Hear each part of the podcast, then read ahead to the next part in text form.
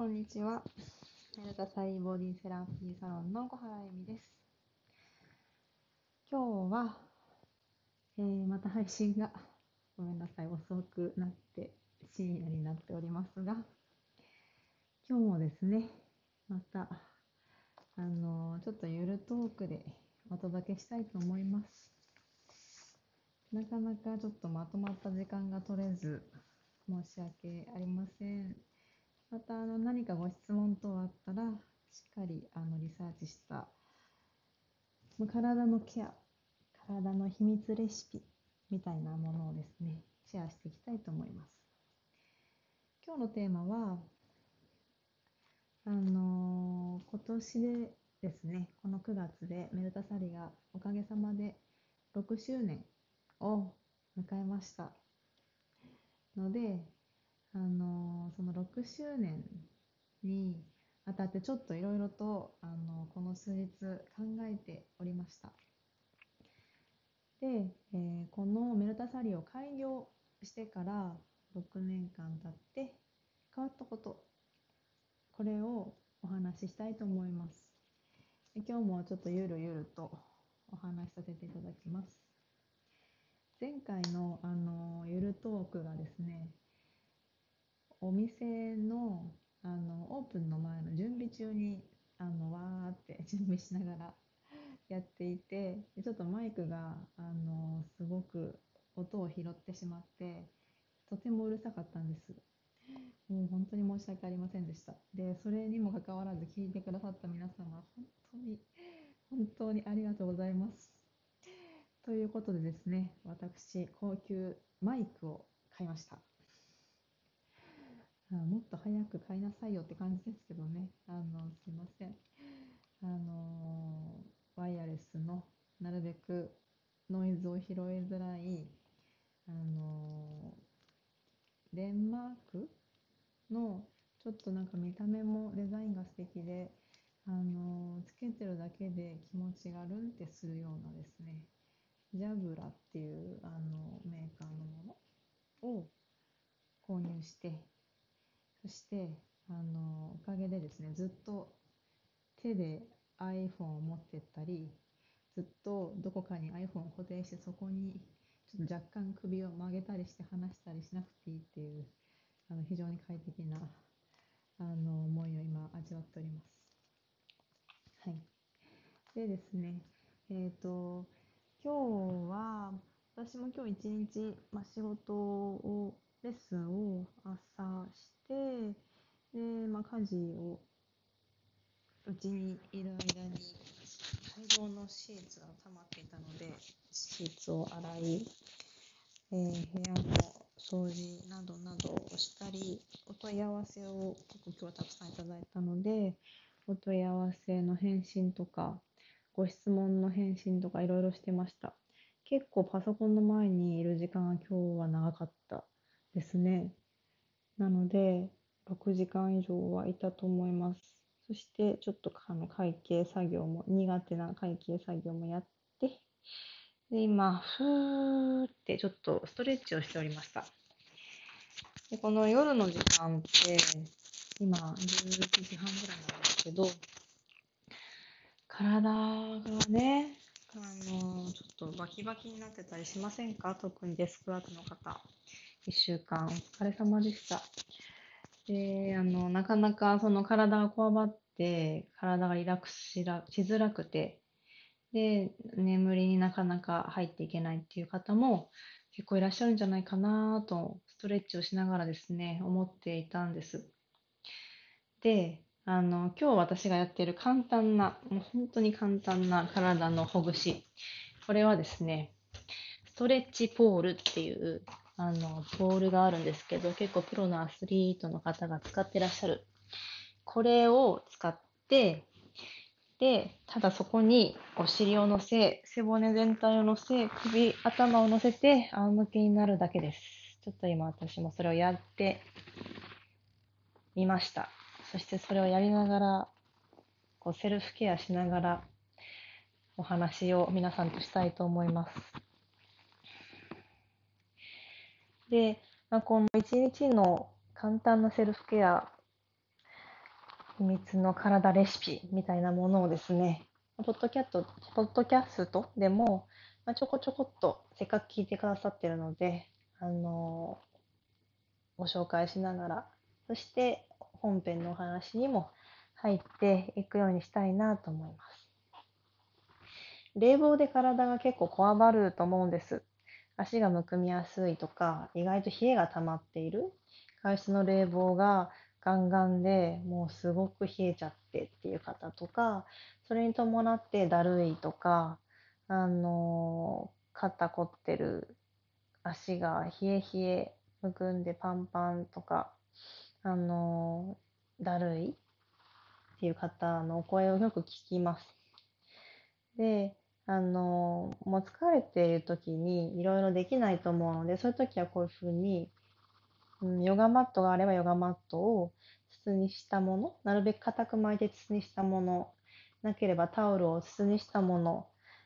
もしくはこういうあればストレッチポールなどを置いて、そこに背骨を乗せて仰向けになるというのがとても助けてくれます。これベッドの上でも最終的にあのできますので、私はよくベッドの上でやって、そのままパッタリと寝てるんですけれど、背中がすごくこわばっているので、背中をちょっとほぐすだけでもかなり楽になりますし、呼吸が深くなりますし、呼吸が深くなれば、副交感神経に移行しやすくなり、眠りやすくなります。でちょっとすごく頭が働いてても、背中をコロンコロンとゆっくり左右に転がしてほぐしてるだけで、だんだんだんだんゆったりした呼吸になって気がつけば寝ていたなんてことになりやすくなります。ちょっと私はこのまま寝ないか心配ですけれども あの、コロコロしながらお話ししております。はい。で、えっ、ー、と、今日の、えー、本編ですね。開業をしてから6年経って変わったこと。これも、あの、まあ、一応、紙に書いてまとめて、いくついくつってご紹介しようかなと思ったんですけど、ちょっとゆるゆるっとですね、だいたいあの、8個ぐらいありますが、ゆるゆるっとご紹介させてください。ちょっとあの、うん、整理しきれ、いくつって整理しきれてないっていう、あの、ことなんですけどね。すいません。まあ、言いたいことは整理できてます。はい。なんて、えー、ちょっと、なるべくわかりやすくお話しする、私もチャレンジをしたいと思います。まず、えー、一つ目。まずは、えー、やっぱり技術ですね。技術の向上。まあ、当たり前ですし、まだまだではあるんですけれども、私は、あの、もともと全然違う、あの、普通のオフィスでの事務職を派遣でやってました。だいたい3年から4年ぐらいずつ。で、社会人経験が新卒の時からちょうど10年ぐらいですね。で、今、この、あの、メルタサリをオープンして6年になるので、まあ、その20代の頃の社会人経験の方がまだ長い状態です。で、えっ、ー、と、ちなみにヨガは学生の時からやっているので、もうそれが20年になってるんですが、なので、16年の、まあ、大人として働いている時間があり、20年ヨガをやっている時間があり、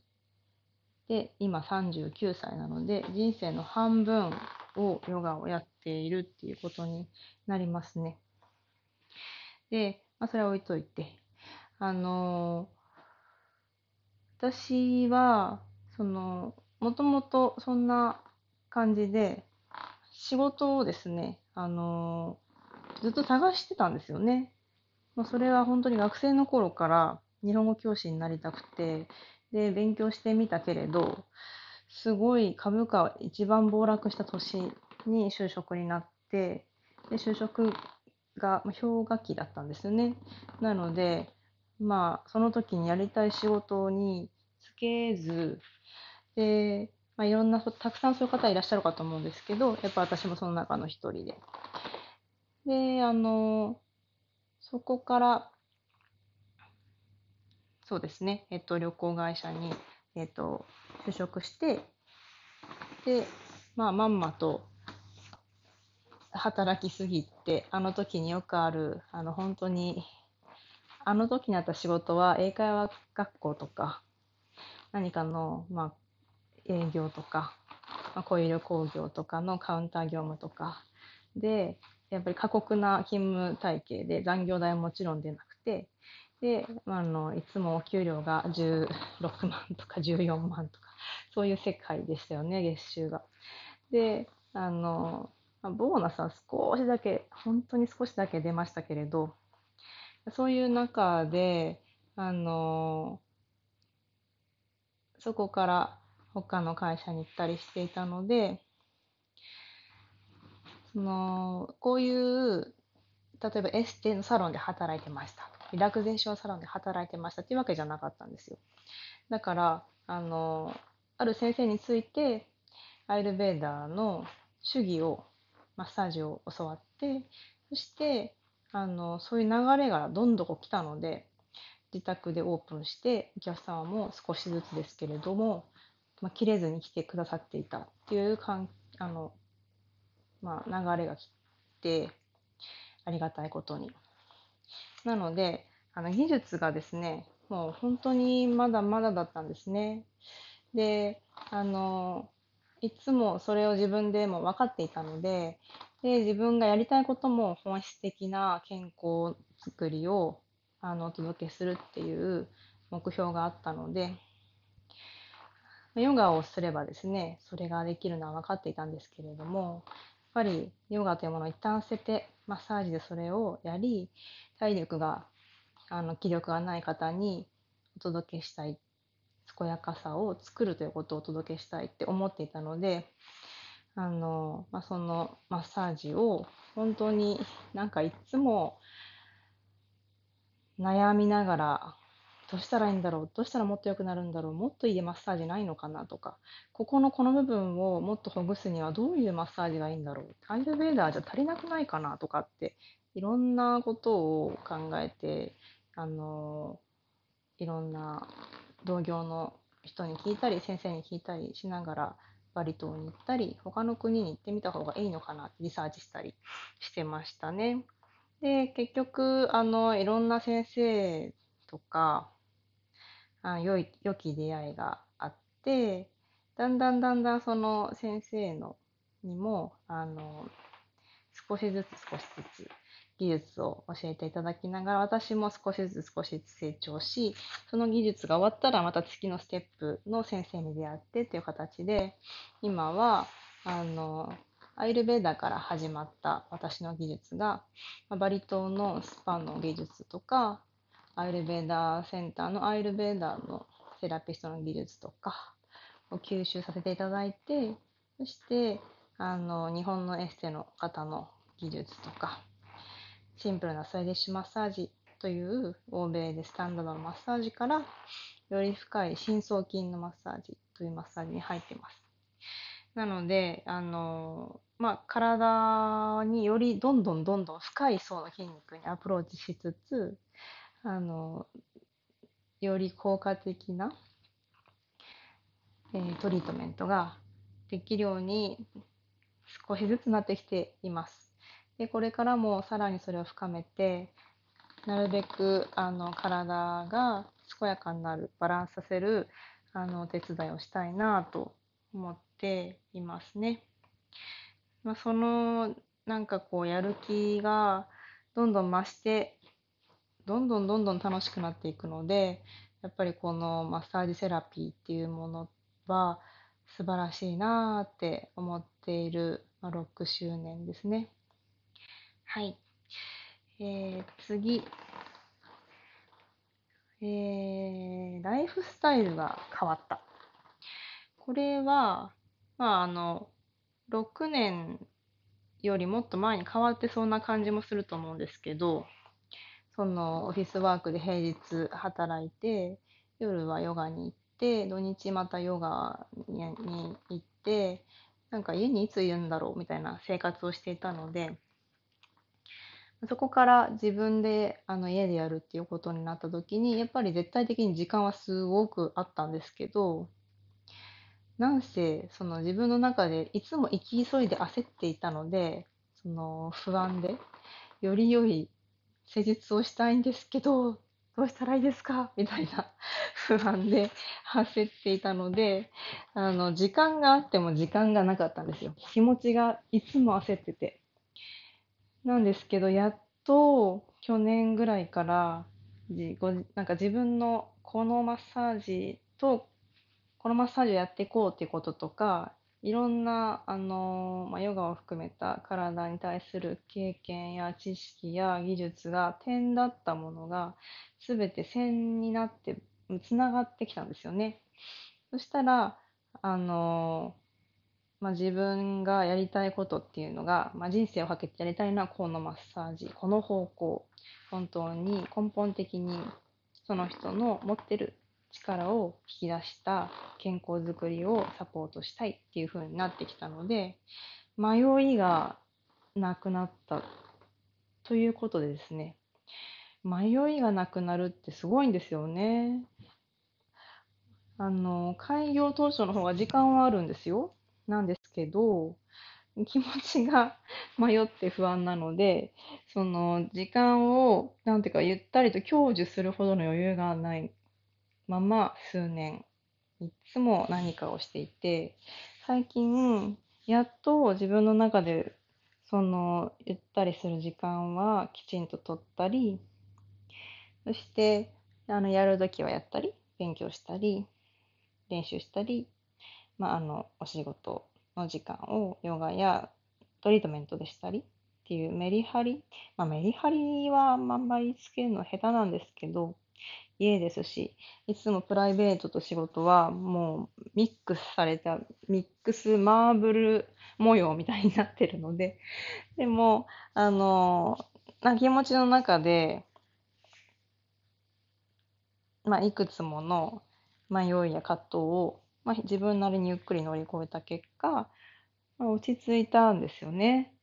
で、まあ、これからもきっと悩むし迷うけれど、まあ、このあの迷いながらもしっかり歩いていけばいいんだなっていう、まあ、行きたいナビでいう方向みたいな目的地が見えてきたので非常に今は時間が前より少ないですけどあるんですよ。それがすごく不思議で。そうすると、まあ、今までもあのよく海には週に2回ぐらい行ってたんですけど、まあ、よりあの海に行く時間に気持ちが本当に休まっていて楽しんでいたりとかうん家にいる時間もあの例えばいろんなご質問をいただいたりとかお問い合わせがあの入ってきたりとかするのも嬉しいので気持ちが落ち着いているので あの全然やることがいっぱいあってもそんなに忙しいと感じないんですよね。不思議ですよね。ほんと人の心って、あの、不思議ですね。なので、あの、いつも、なんていうか、結構ゆったり、周りの方には忙しい忙しいとか言われるんですけれども、結構私的にはゆったり過ごしてるんですよ。朝早く起きて、ヨガをやって、一緒に皆さんとレッスンもして、で、あの、そのままお家のことを少しやったり、サロンの準備をして、で、トリートメントに来てくださる方が昼間は来てくださって、夜もまたレッスンをして、死んだように寝るみたいな。で、もちろんあのお客様入ってない日もあるので、そういう日に事務処理を今日みたいにしたりとか、あの、勉強をしたり、まあ、勉強しに行ったりとかも週に1、2回していますね。でも、時間があるんですよね。不思議ですね。そんなゆったりしたプライベートも楽しんでいるし、趣味も海に行ったり、まあ、本を読んだり、ボディーボードにチャレンジしたり、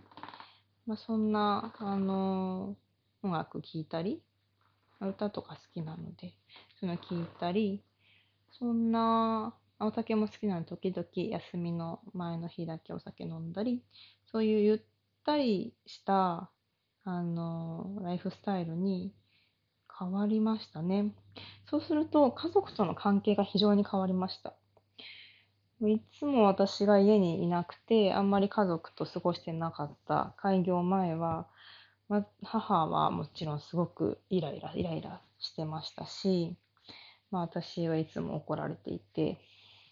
必死に時間を家族のために作ろうとして会いに行くんですけど、数ヶ月に1回になったりするので、まあいろんなものが溜まっていて、私にそれが降りかかってきてしまったり、それだけ寂しい思いさせてしまったなとか、あの、家族と、その、しっかり向き合う時間があまりに少なすぎたなとか、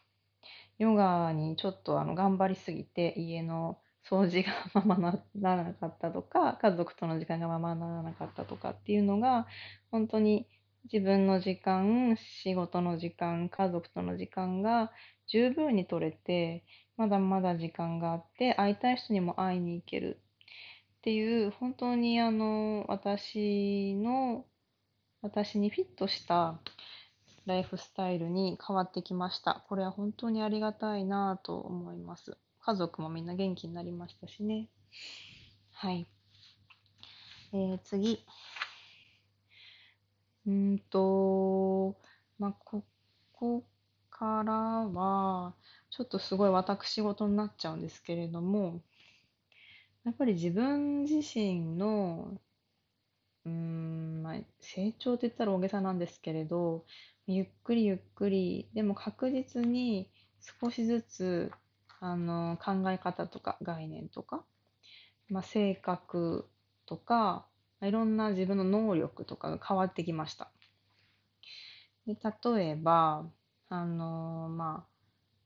ざっくりいくつか挙げると、まあ、自分の、うんと、短所これがうん活かせるようになりました。例えば短期とか忍耐が弱いっていう私ところがあるんですけど、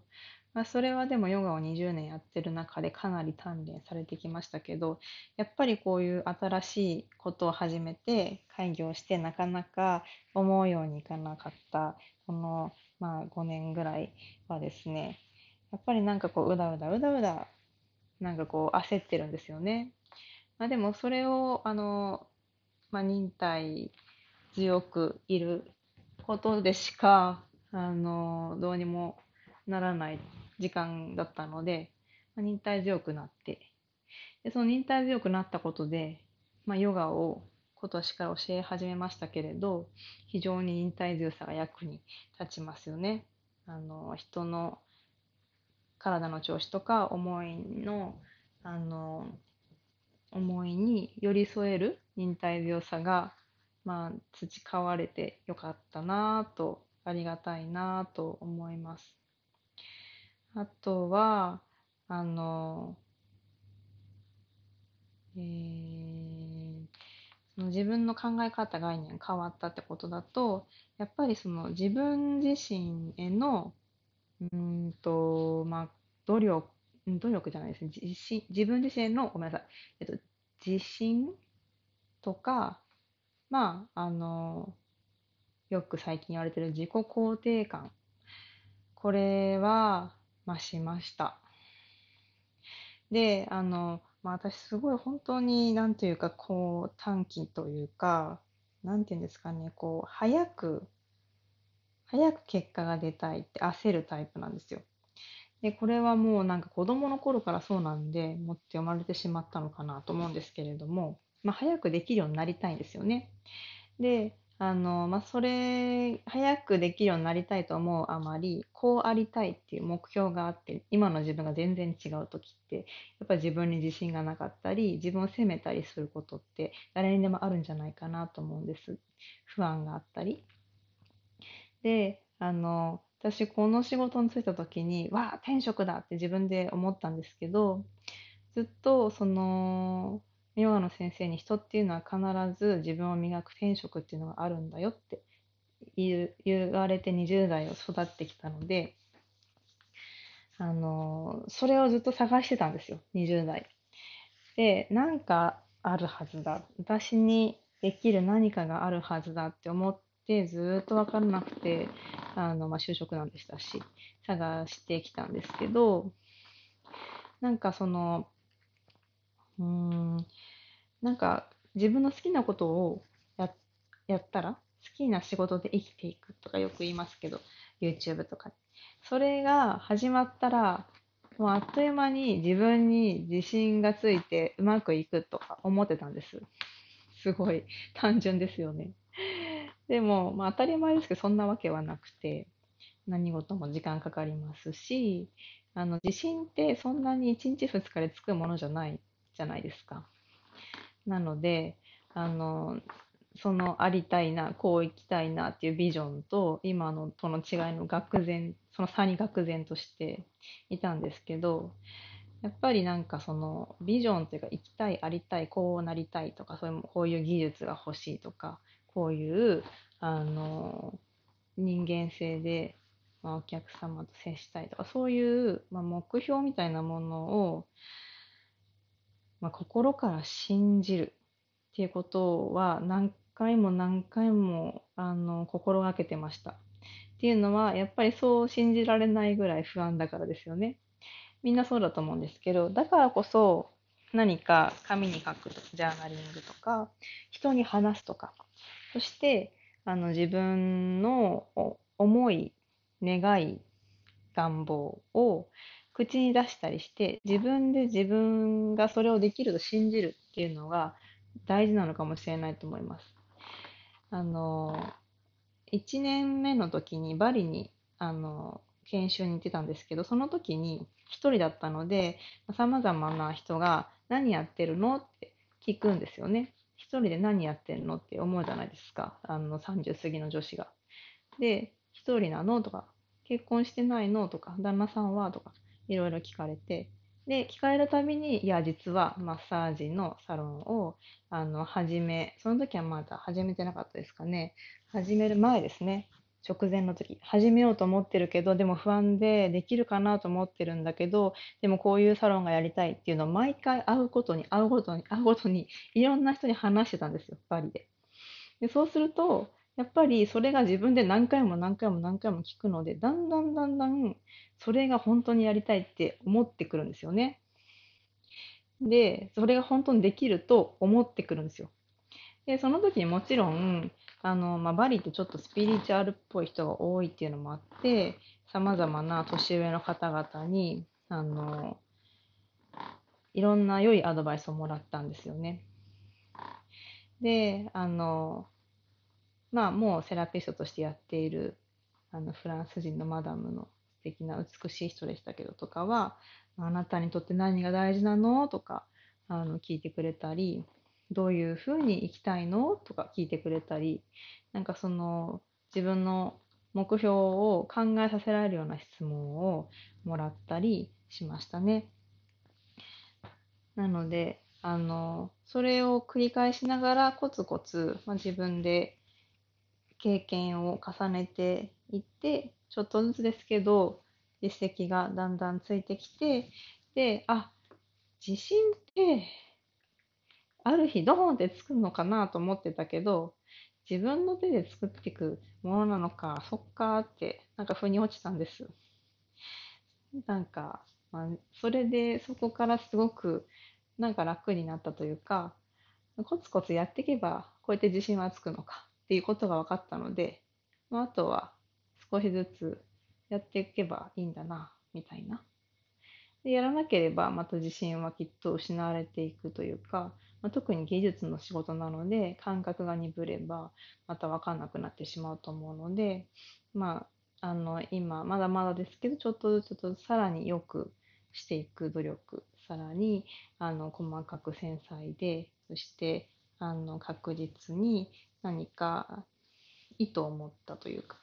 その触ってるところが手応えがあるようなあの施術をしていくことをつなつ積み重ねればなんかこう自分の中での自信というか肯定感というのがあの育まれてくるのかなと感じました。これはおそらく別のお仕事でも同じことが言えるんじゃないかなと思います。はい。まあ、自己肯定感が上がったですね。次はですね、え、ー、と、人間関係が変わりました。まあ、あの短気な人が引退強くなってあの自分自信ないですみたいな人が自分のことを信じて頑張りますってなるだけで人間関係で変わると思うんですけど、まあでも、あの、やっぱりその、なんというか、えっと、雇われて働いてる時っていうのは、まあ、ヨガをやっていたとはいえ、それ、それはまあ、自分の中では、自分、自分のメンテナンスみたいな感じではあったんですけど、自分を高めるための。でも、やっぱり自分の中で何か生み出したりとかしているっていう感じではなかったんですよね。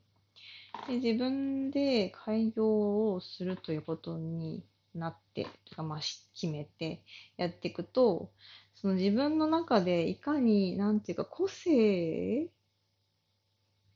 主張したいものというか表現したいものっていうのが、うん、すごい曖昧だなっていうのを感じたんです。何が言いたいのか自分でも分かんないし何がしたいんだろうっていうのを分からなくて問い続けているような感じでした。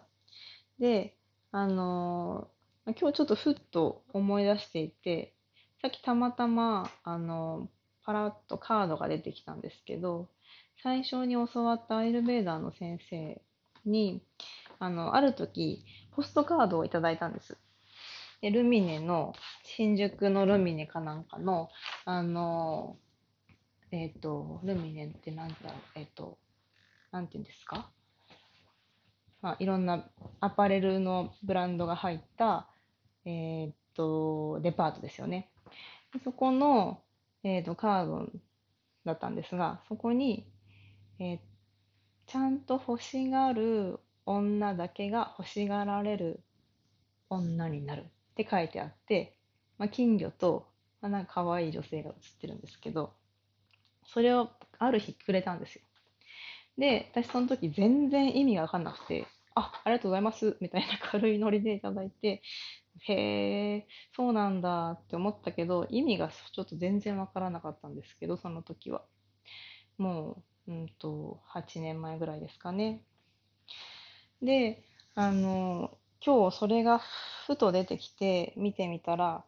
ああ、私ってちゃんと欲しがってなかったんだってことがあの、なんか、腑に落ちました。自分が、まあ、さっきのお話とつながってくるんですけど、何がしたいかとかっていうことが、やっぱりこう、少しずつ、うん、やっていきながら見えてくる。で、次はこれが欲しいっていうことがどんどんクリアになって、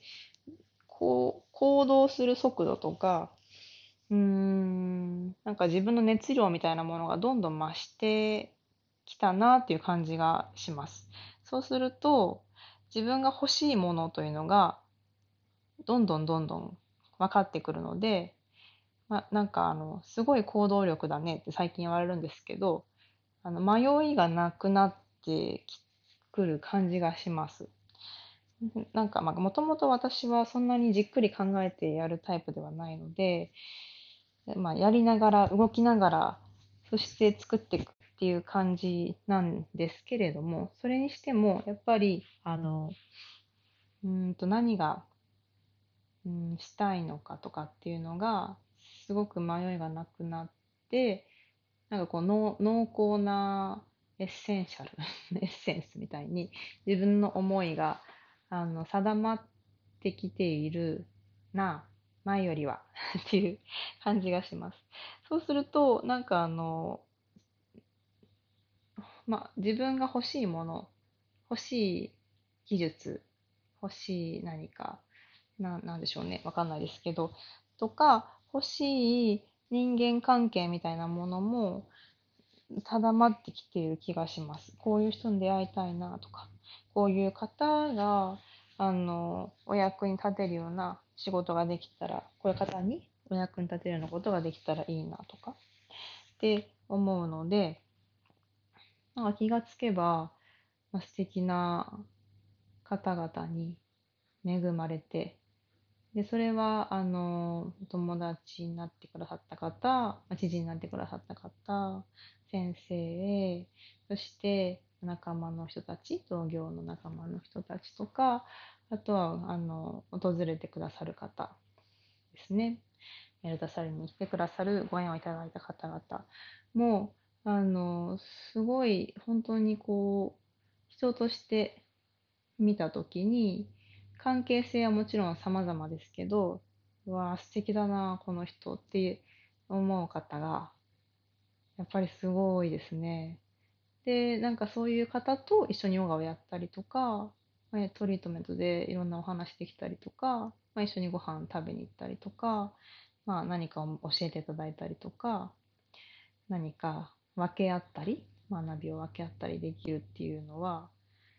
ものすごい幸せですよね。なんかそれ、その幸せをいつもなんか分けてもらってるなーって思います。はい。うんと、あ、そうそうそう。それ、その時に思ったのは、うんと、自営業のイメージが変わりました。なんかその私が育った時代っていうのは、まあ、バブルの時代も通過していますので、子供の頃に。なんていうかこう、女性はやっぱりお茶組みで、で、まあ女性でバリバリ働いてる人は、まあ、手に職をつけた美容師さんとかか、もしくは、あの、保険屋さんとか、なんかそういうちょっと勧誘系とか、っていうお仕事の人が、うん、お母さんとかを、父兄の方とか見ると多かった気がするんですよね。栄養士さんとかも時々いらっしゃいましたけど、あんまりその自分で、うん、仕事をするっていうのがまだまだ少ない時代だったと思います。なので、何かうんと、仕事してる方がアプローチをこっちにしてくるとき何かの勧誘をされたりとか、あんまり嬉しくないものを売られたりとかっていうのだって、なんかその自分でお仕事をしてる人ってちょっとなんかこう、うーん、あんまり良くないイメージがあったりしたとこが私にはちょっとあったんですよ。なんですけど、あの、それで私自身があの、すごい自分がやりたいことをやっているし、例えばこれはこの人に必要だなって思う人がいてもちょっと遠慮しちゃってたりしたとこがあったんですけど、まあ、そのなんかこう自営業仕事を、うん、なでしょうね。例えばお友達で心配な人がいてだけどその子に言うのはあの仕事と友達と関係と混ざっちゃうから良くないなとかって。最初ちょっとまあそういう考えだった友達もいたので控えてたんですけど最近つくづく思うのは人があの本当に人生をかけて自分のやりやりたいことを表現してやってるそれを仕事にしてるっていう人がすごい増えましたよね。それはあの本当に上の世代の方もそうですけど下の方の世代も本当にそうでで、まあ、こういうふうにインターネットができたりいろいろとあの仕事の形態も変わってきましたので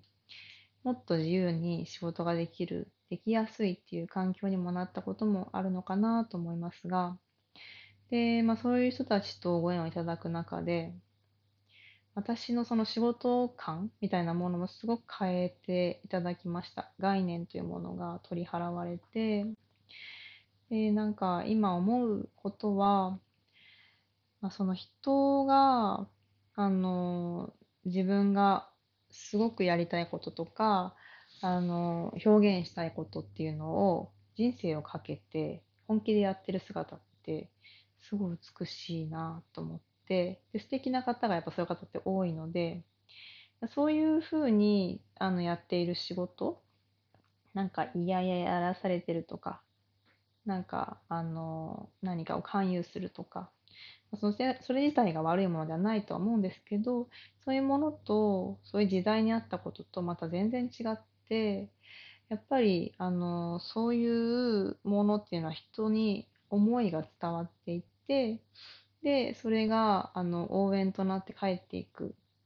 そして喜ばせるためにその人もまたさらに頑張って還元していく？お礼を返すみたいなあの循環が生まれるんだなっていうことを感じてます。なので、あのそういう意味でも、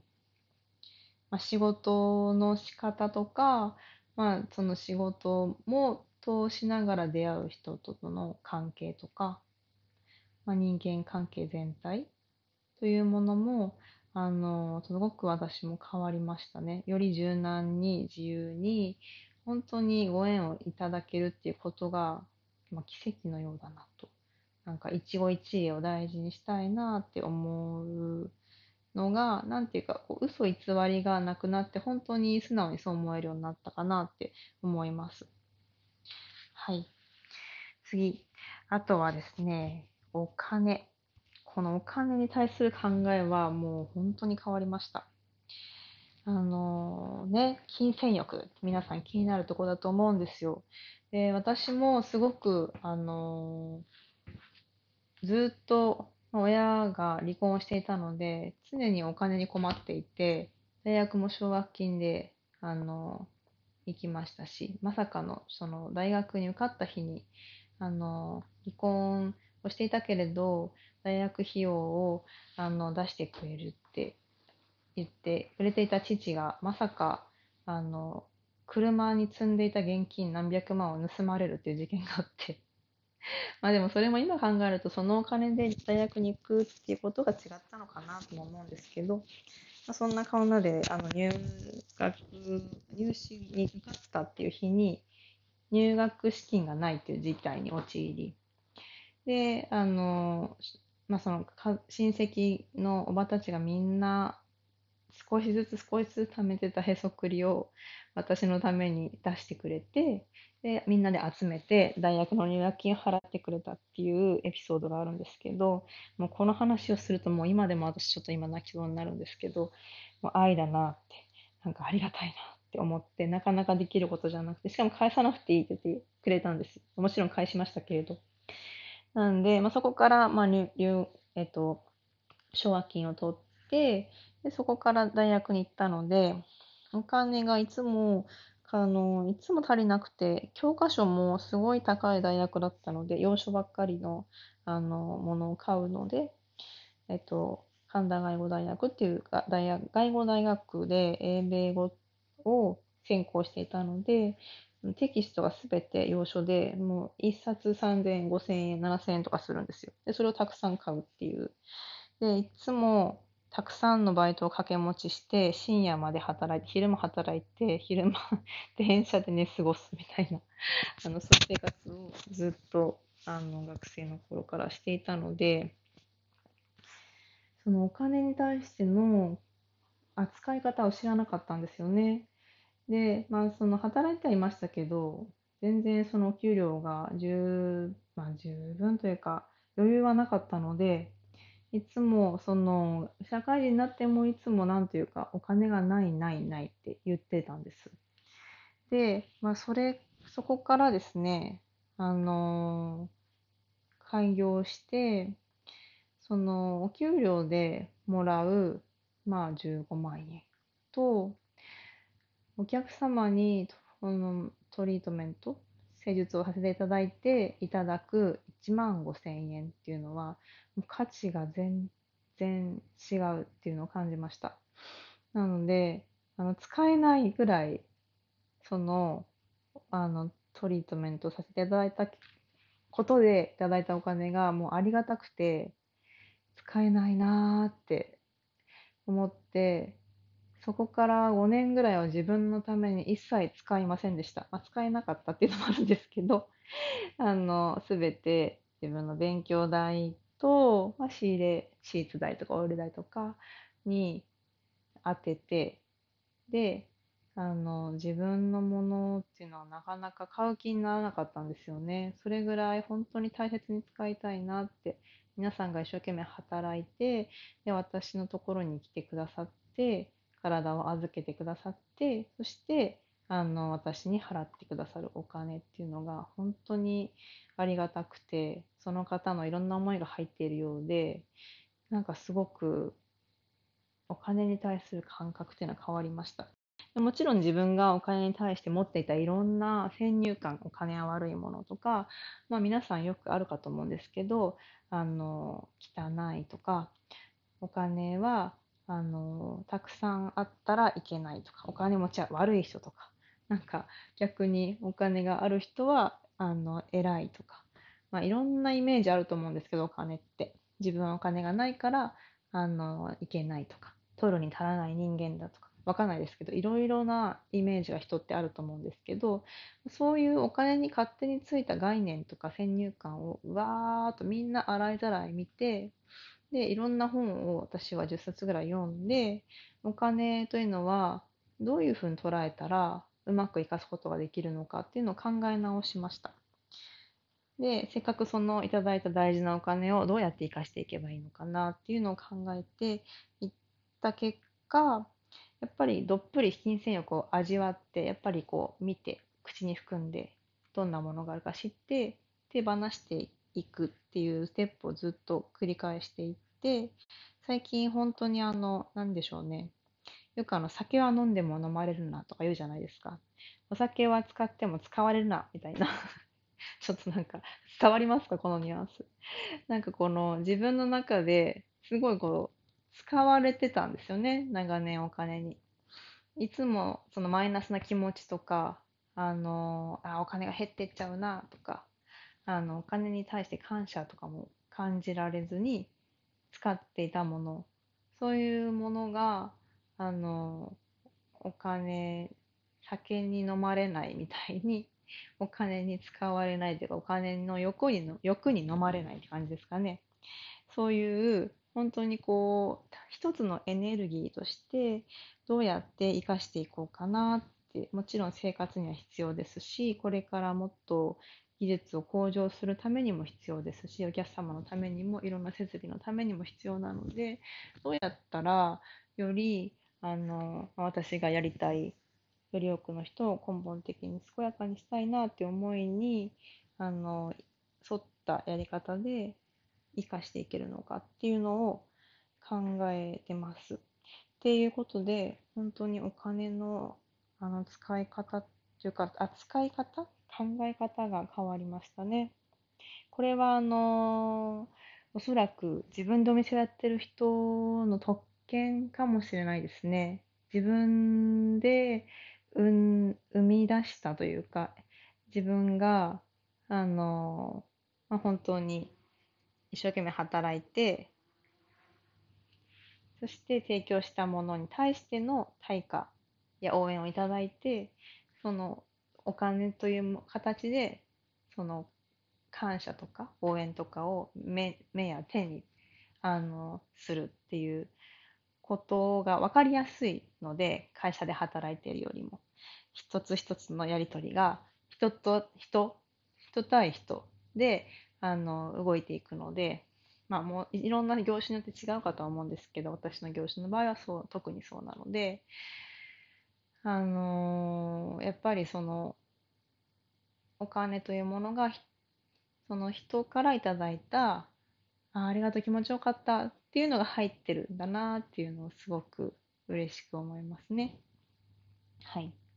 ぜひお金のことで困ってる方はあの、お金に対してどういうふうに思ってるのかとか、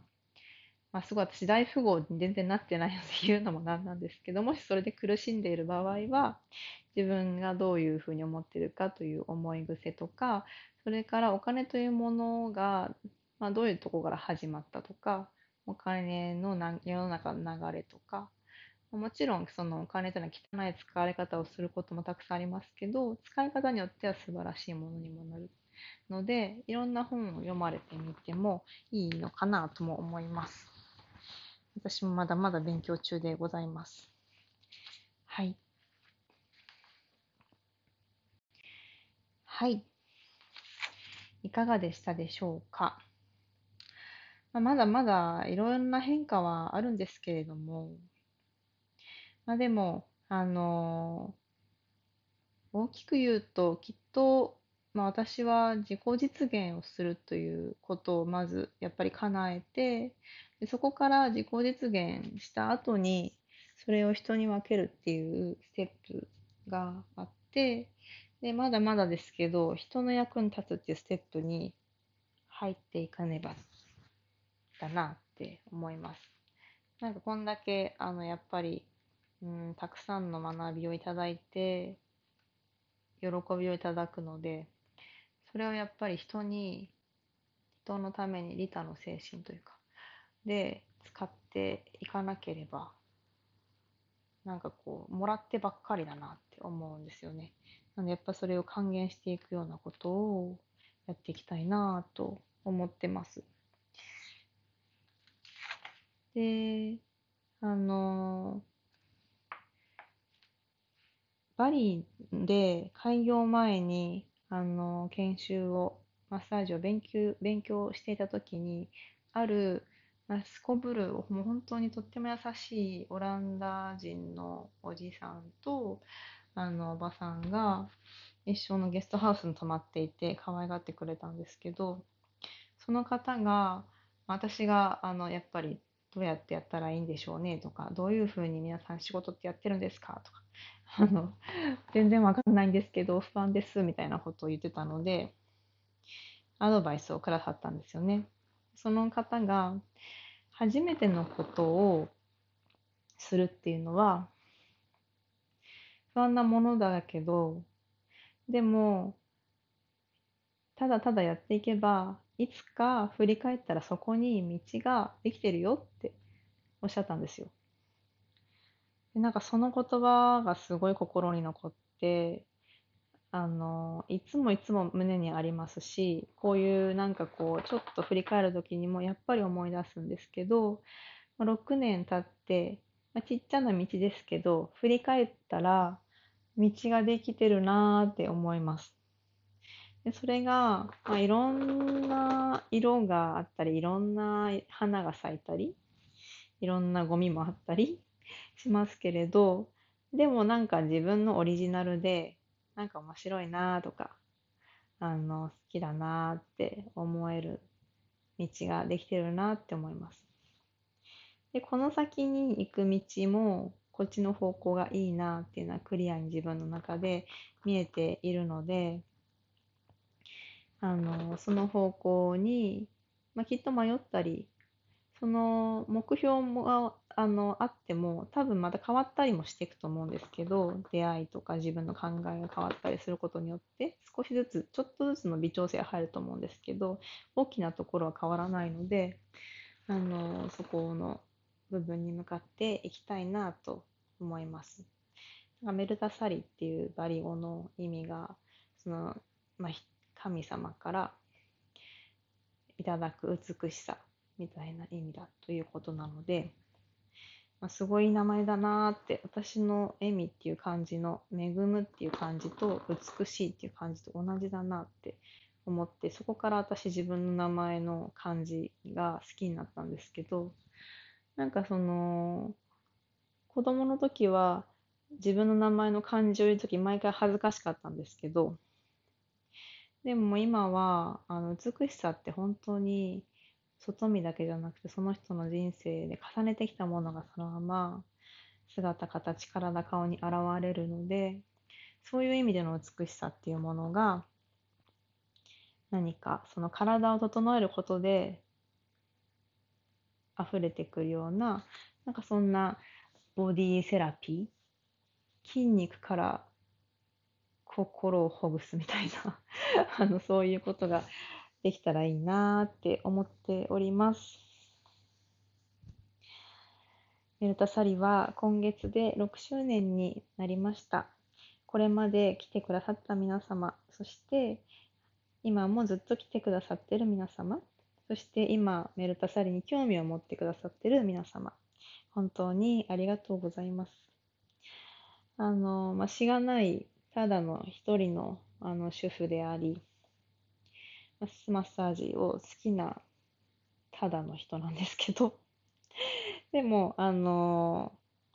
まあご縁に恵まれてすごく良い技術やメソッドに出会うことができたのでたくさん吸収してそしてあの必要な方にお届けしたいと日々日々あの楽しくやっておりますのでよかったらぜひ、あの、顔を見に来てくださいね。あの、ご相談だけでも、冷やかしでも全然 OK です。暇ですから、基本的に。気持ちが暇なのであの、時間はそんなになく見えるみたいなんですけど、気持ちがゆったり暇なので、いつでも、あの、私にコンタクト取ってくださいね。はい。やっぱり6周年で、